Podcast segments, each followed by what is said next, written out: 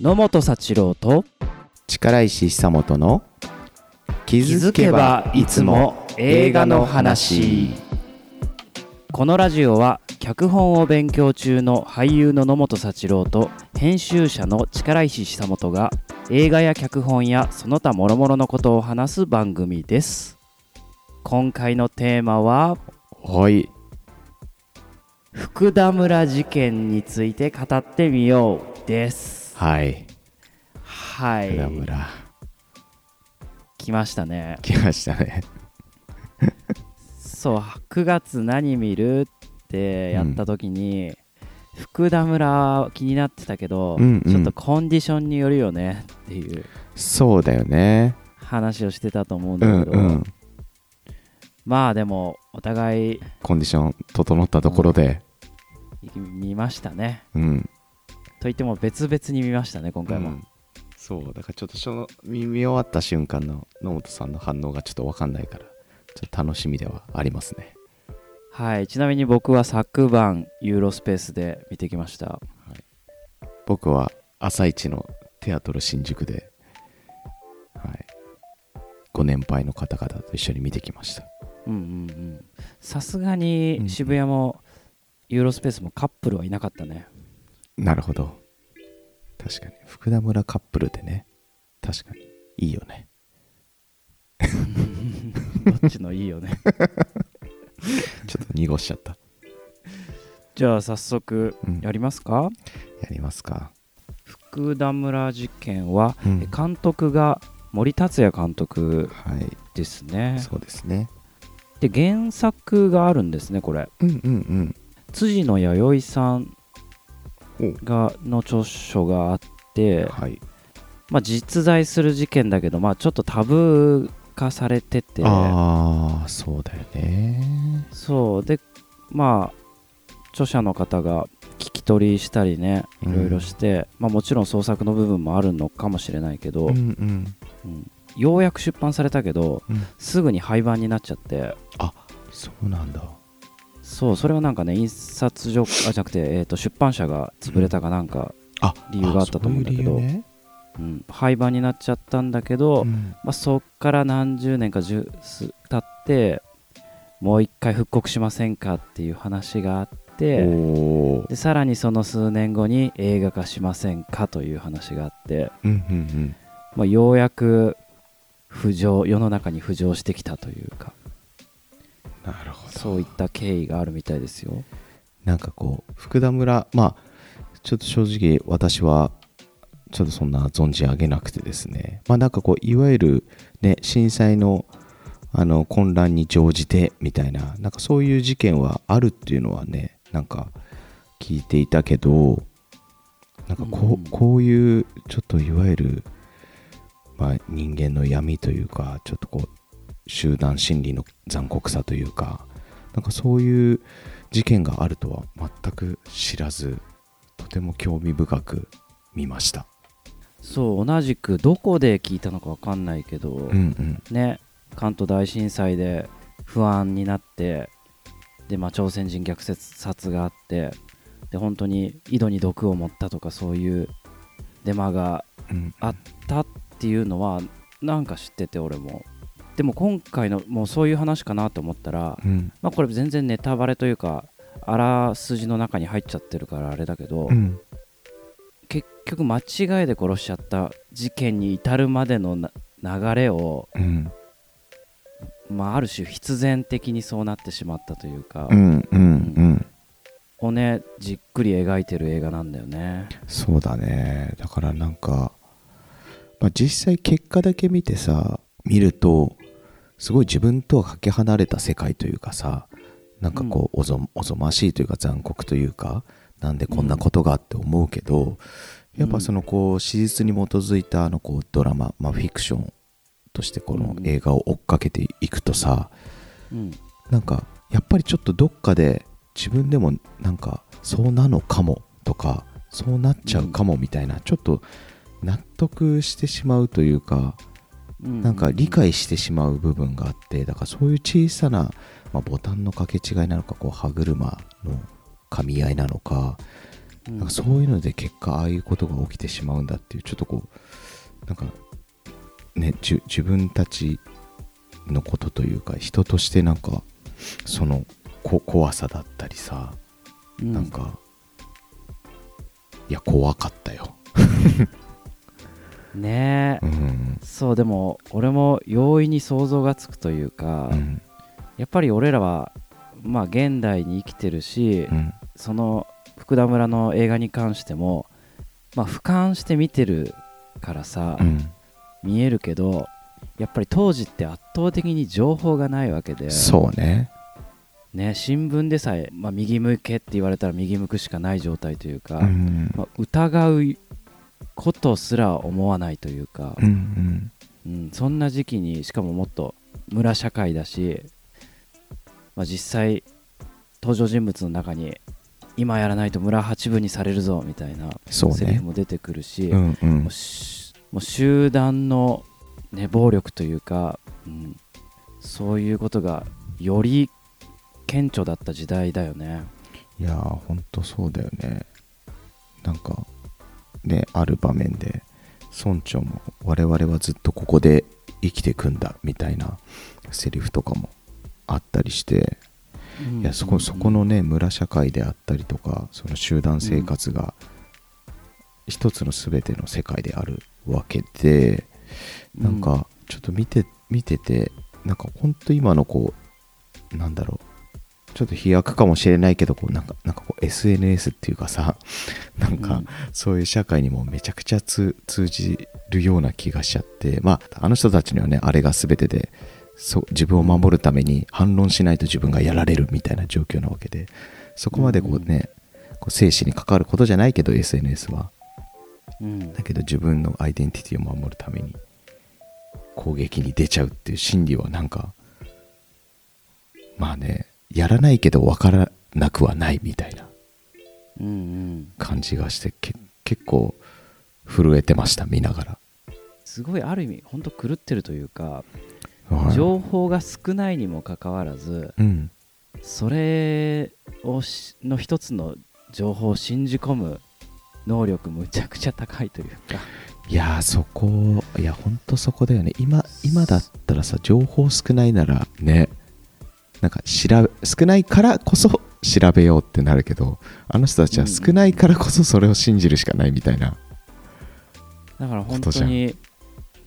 ね大義をさいいように使えるしいいように使ってたというかさそうなんかもううん天皇陛下がとかうん、お国のためとかうんあ、そうだ混乱時ねならばとかねうんうん保身ではないけど自分の立場に対するプライドと自信が正義感というか、ううんすごいよねそこその揺るがなさねうん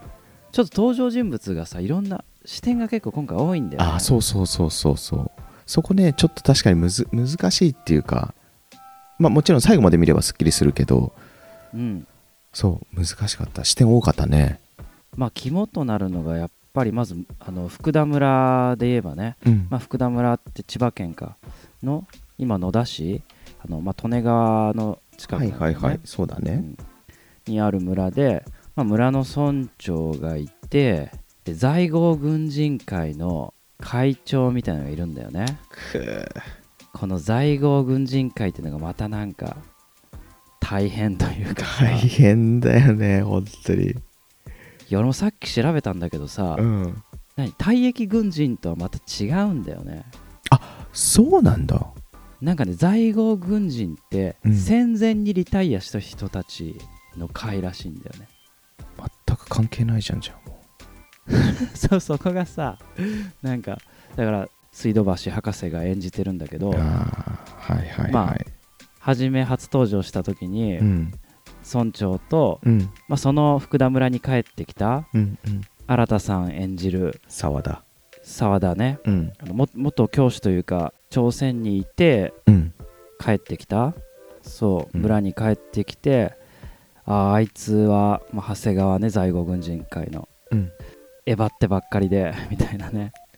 存在として出てくるけどそうねそうでまあなんかその後も村の中で軍人側の人たちと、うんまあ、普通の農民側の人たちうんで村長でちょっと離れた町の役所の人うんみたいな多分それぐらいで構成されてるんだけどあとなんだ船頭さんか役人会議みたいなのが開かれると大体その辺のメンバーなんだけど、はいはいまあどうにも軍人たちがやっぱり常になんか生きり立ってるしそうだね幅を利かせてる感じねそうそうそうで大義だのお国だの天皇陛下だの言ってるけど、まあほとんど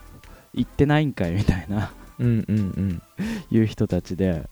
だからあの柄本明さん演じるさ、ん馬を飼ってるはいおじさん、うんあの人はねロシアかどっかに従軍しててうんでその時の武勇伝を持っててそうだねまあそういう会合があるたびに武勇伝として聞かせてやれみたいなうん感うじでんね、うん披露させられてたわけだねそうそうずっとねその理由は結局在郷軍人は行ったことなかったからだったんだ ねうんその浅ましさというかそういうことだったんだね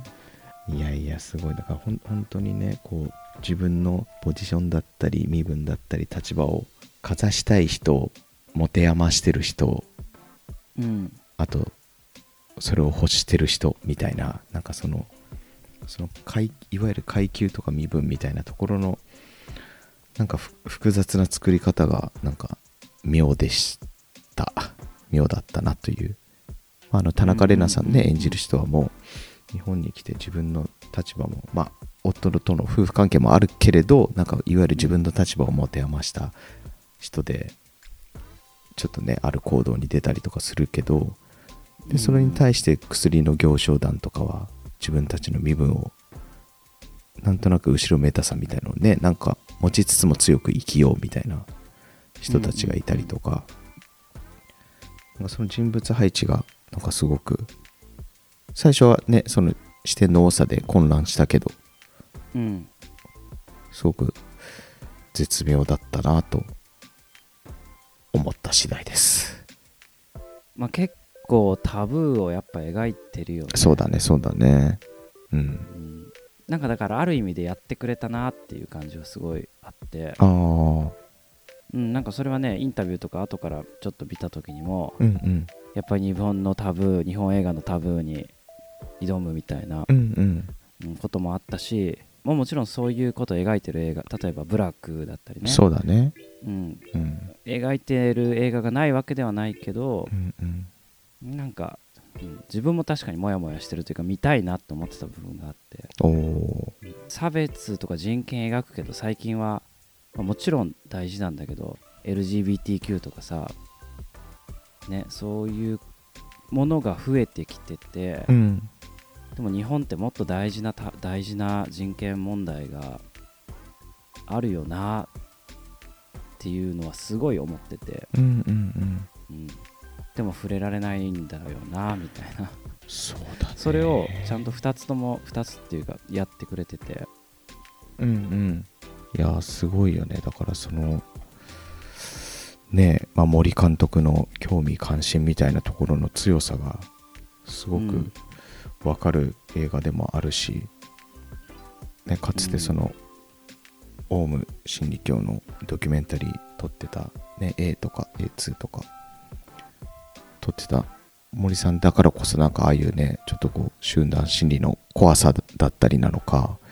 まあうんこれ今回はその劇映画と言われるフィクフィクションも混ざってる作品だけど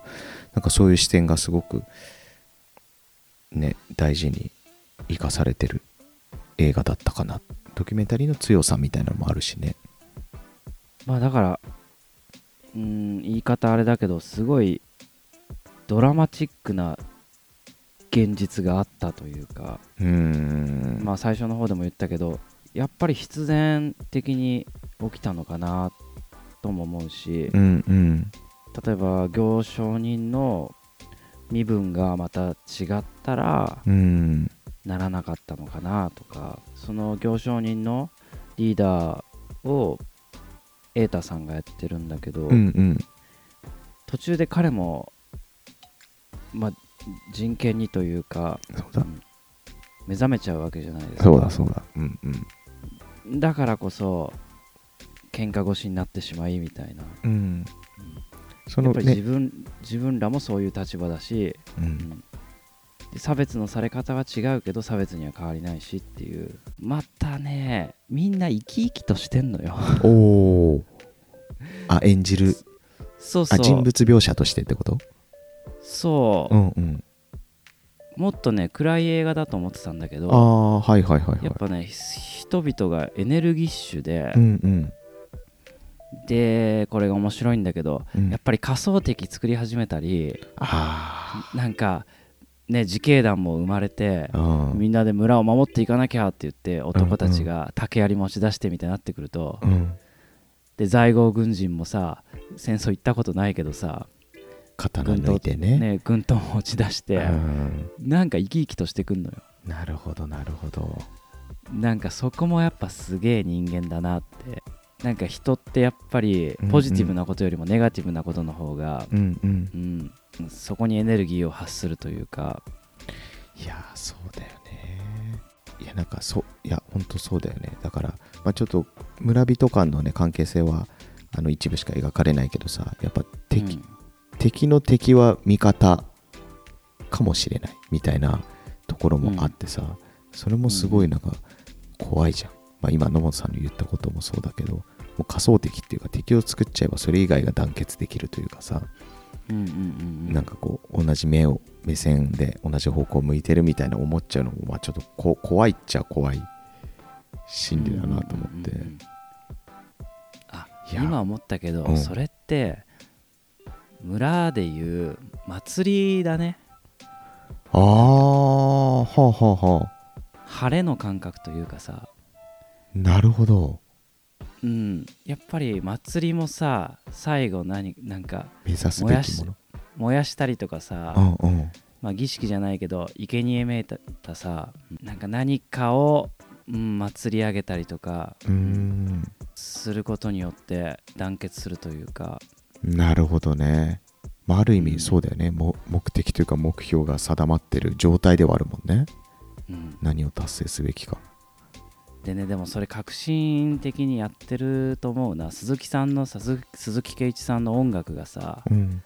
村人が団結しはいてはいはい、ことを起こすシーンでさ、うん、めちゃくちゃ鼓舞してくるじゃんかあそうああそこ結構ずっとドキドキしてたなんなんかずっとなんか追わ,、ね追われてるっていうかななせかされてるじゃないけど、悲劇なんだけどうん、なんかエネルギーはちょっと性というかへえそっかそっかなるほどに俺は受け取ってそうだからみんな生き生きとそうだねそうだね祭りだよねあれは怖っでもねやっぱね昔からね村ってそういう儀式はあるみたいちょっとそれを何ていうか名前忘れたけどうんうんうんなんかたまに外からのものを入れてることによって中が団結するとかへえ自分らを知るみたいなうんうんうん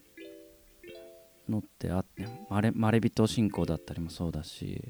へーあ他者を入れるってことなんだうんうんうんうん面白いね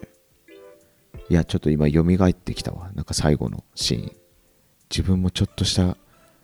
こう言うと変だけど高揚感じゃないけどさそのうんうんうんなんか高ぶってる感じはあったかもしれないそれがこうね音もちろん音楽とか演出とかで載せられてるっていうのはあったかもしれないけどうん怖いやだ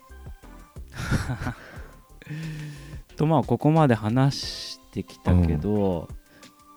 まあ、け結果面白かったっていうか、まあまあ、面白いっていうかねすごく満足できる映画だったんだけど野本さんは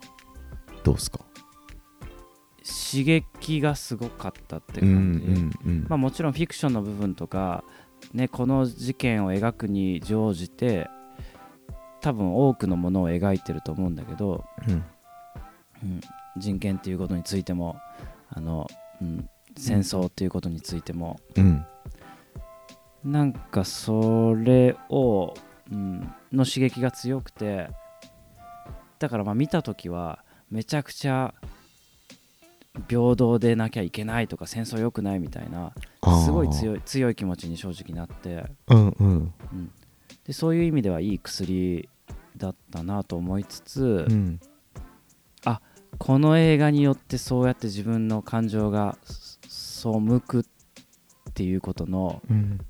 怖さというかいやそれもあるよねね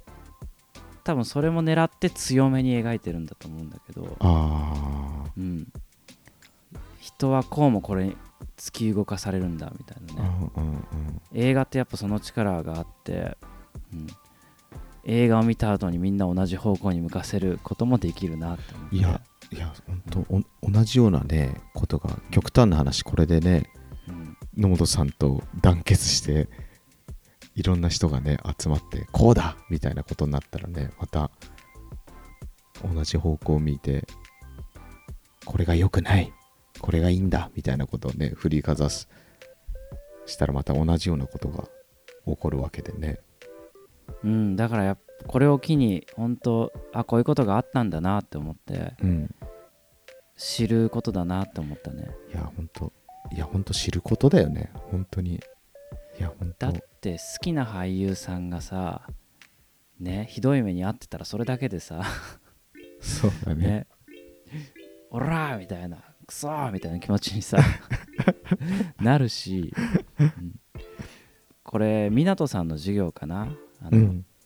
劇の張力というか、ほうほううん、対立するものの引っ張り合いを強くするとうんよりドラマがドラマティックになるみたいなうんそれを浅くすることもできるしそれをむちゃくちゃあ古典ぐらい引っ張り合い強くすることもできるし、うんうんうんうんっていう意味では結構引っ張りや引っ張りを強く描いたなって思ってああでも実際こんな強かったか分かんないし、うんうんね、こんなドラマチックなわけなくて本当に淡々と行われただけかもしれないし、うんあそのその聴力っていうのはキャラクター同士のうん、関係性が強いってこと引っ張り合いっていうのそうだねなんかそれに結構自分は突き動かされすぎたなっていう感じがして。うんもっとドキュメンタリーだったら淡々とあるじゃん満を持して事件を起こしますみたいなわけじゃないし、うんそうだねうんまあ、だからこそよりうん突き動かされることもあるし、うんうんっていう意味では森監督を初劇映画にして結構揺さぶってきたなっていう感じいやーそうだね本当クラファン成功してよかったよねこれね、うん結構いろんな方の支援によってねうん作られてますよね、いやーよかったよかったうんうんいやだからなんかそのねドキュメンタリーを撮ってた森監督がまあ初劇映画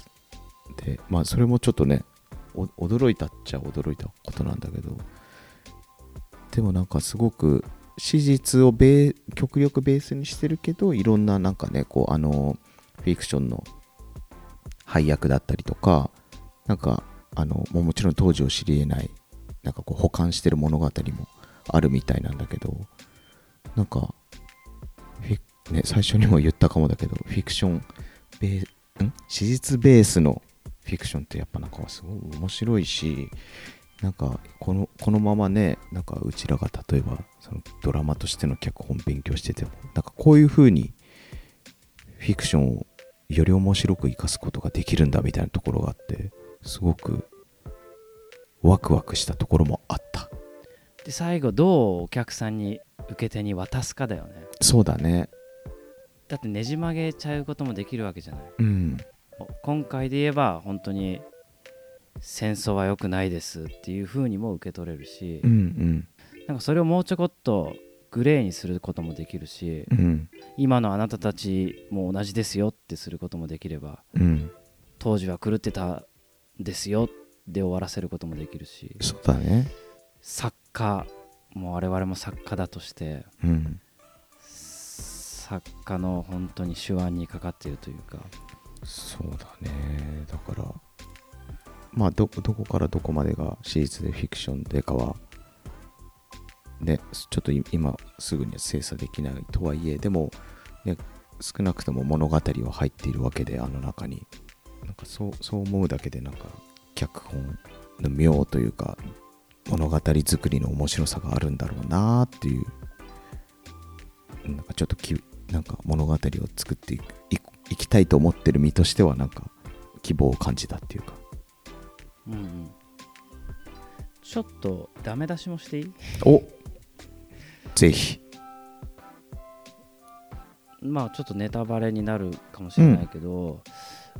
もう少し俺朝鮮人側を出してもらわないと、んちょっと間飛んだ感じがしたんだよねああはいはいはい、まあ、途中ねあの出てくるっちゃ出てくるけど、うん一人少女は出てくるんだけど、まあ、ちょっと記号的に出てくる感じだもんねそうそう、んまあいろいろね千葉の福田村の話だからまあ都内では都内東京では今こういう状況になってて横浜もまた朝鮮人に襲われてみたいな、うんうんまあ、噂がブワーっと大きくなってちょっと田舎町です朝鮮人は敵だっていう風になってた流れは分からなくもないけど、うんまあその、まあ、これあらすじまにもあるから言うけど行商人がこいつらは本当は日本人であるにもかかわらずうんこいつら朝鮮人だって、うんうんうんされて殺せってなるのが、うんまあ、集団心理っていう意味ではすごく分かることだったけどはいなんかなんで殺すのってやっぱりちょっとそこ埋まらないその埋まらなさがこの事件の恐ろしさなのかもしれないけどなんかもう少しちゃんと火花がちないと着火しないというか、あうーん、感じがしたのはああそう多分力石さんがち記号的に朝鮮人が出てきたっていううんことなのかなやっぱり朝鮮人にもいろいろいるじゃんみたいなうんうんっていうことも描いてもらわないとなんで朝鮮人が脅威と思われたのかあーそこね確かっにていう部分が、例えば、ね、朝鮮人の人たちが多く住んでる集落を描くとかうんうんそれでなんかねほんとビジュアル的な問題だけど10人ぐらいなんか怪しい感じで固まってるだけでもあこれは誤解されるに至る怖さがあるなみたいなさ、うんうんうんなんかそういうのは描けたわけじゃんかそうだねでもそれを一人の少女で全てを背負わせる見ってせいうのるねはうん善良な人を虐殺したっていう、うんことを描きたいんだろうけど、うん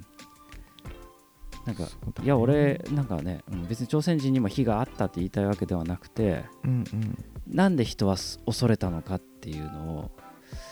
がもうちょっとビジュアル的に見たかったかなっていう感じああ多分なんかあのそうだよね自分もなんかすごい気になってなんか、ま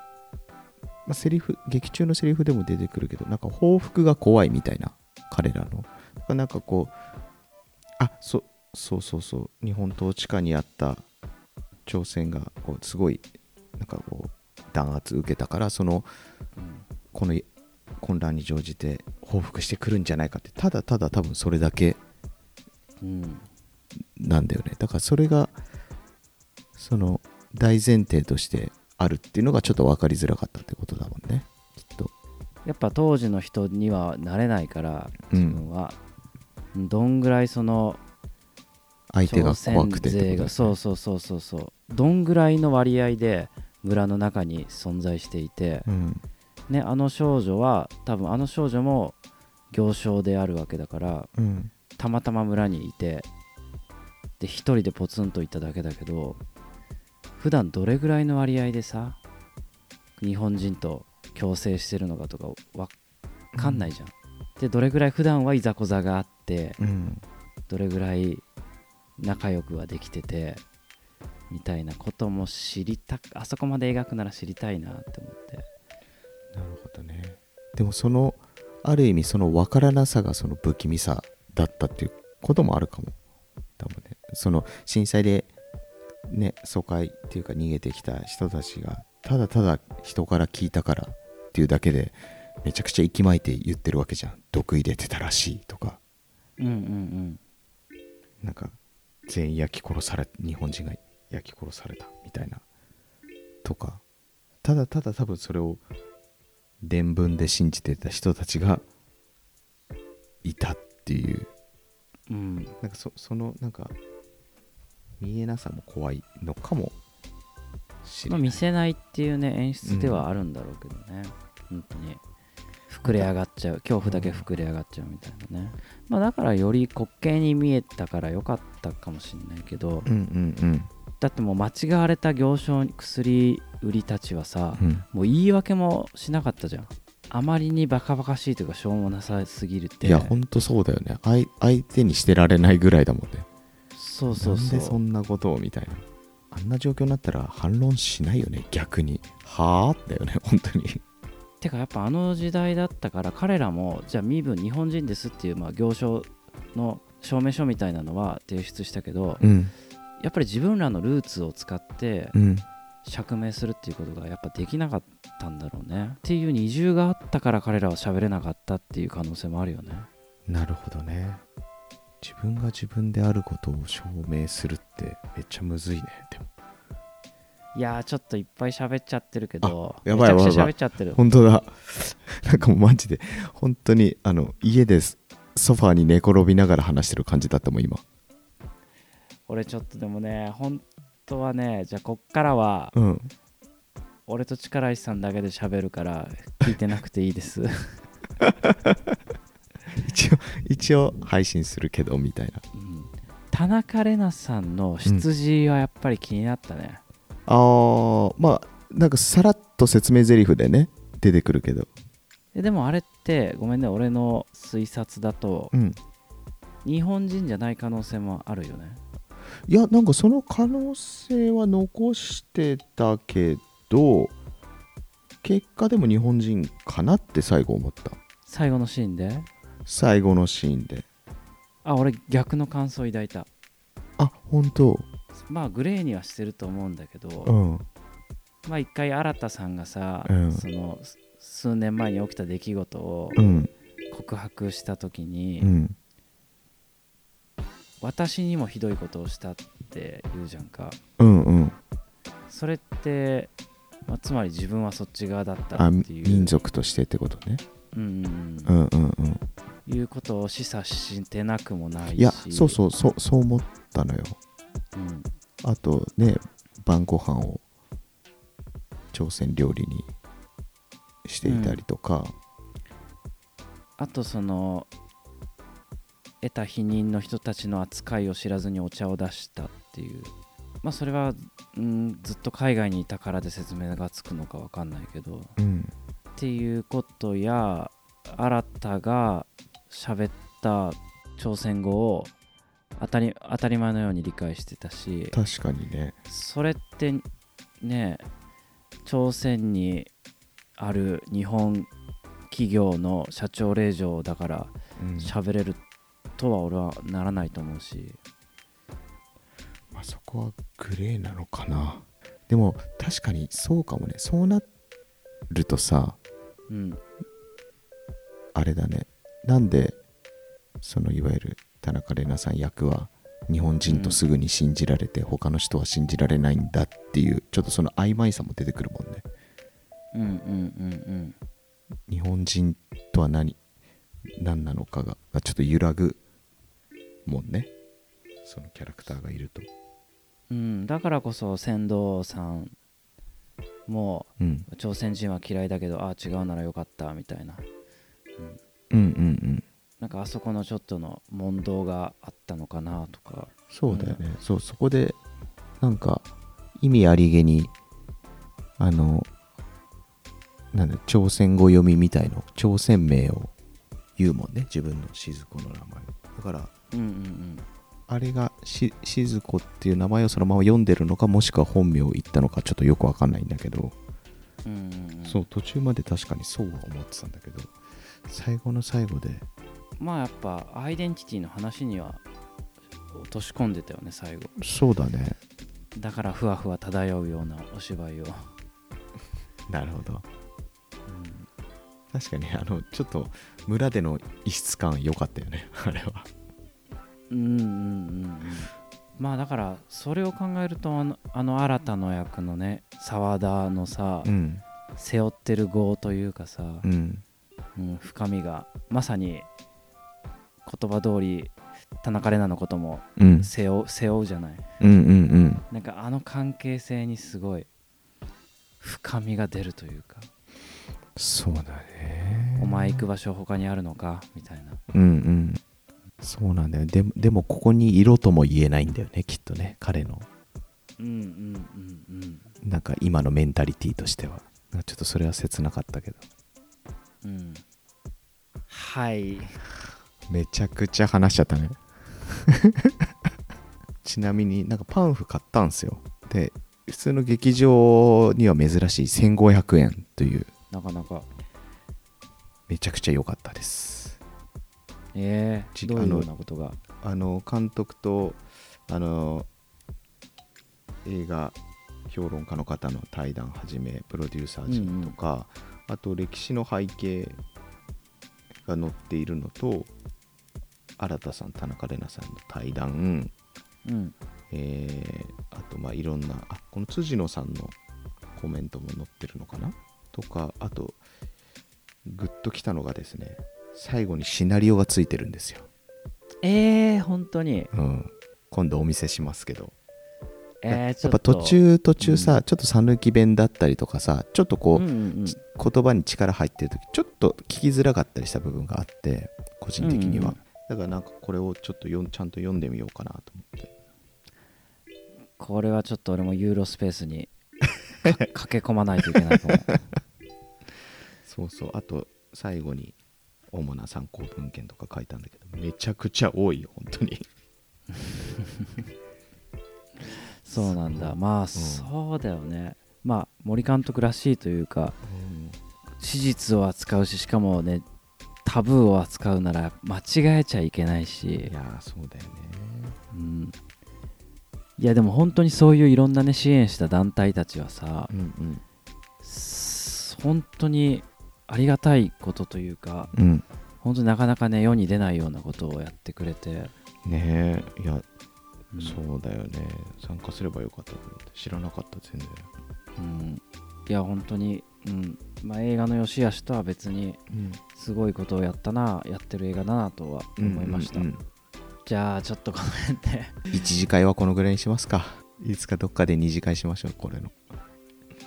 はいじゃあこの辺にしましょうお開かにお開きにしましょう 野本幸郎と力石久本の気づけばいつも映画の話次回もお楽おしみに楽しみにではでは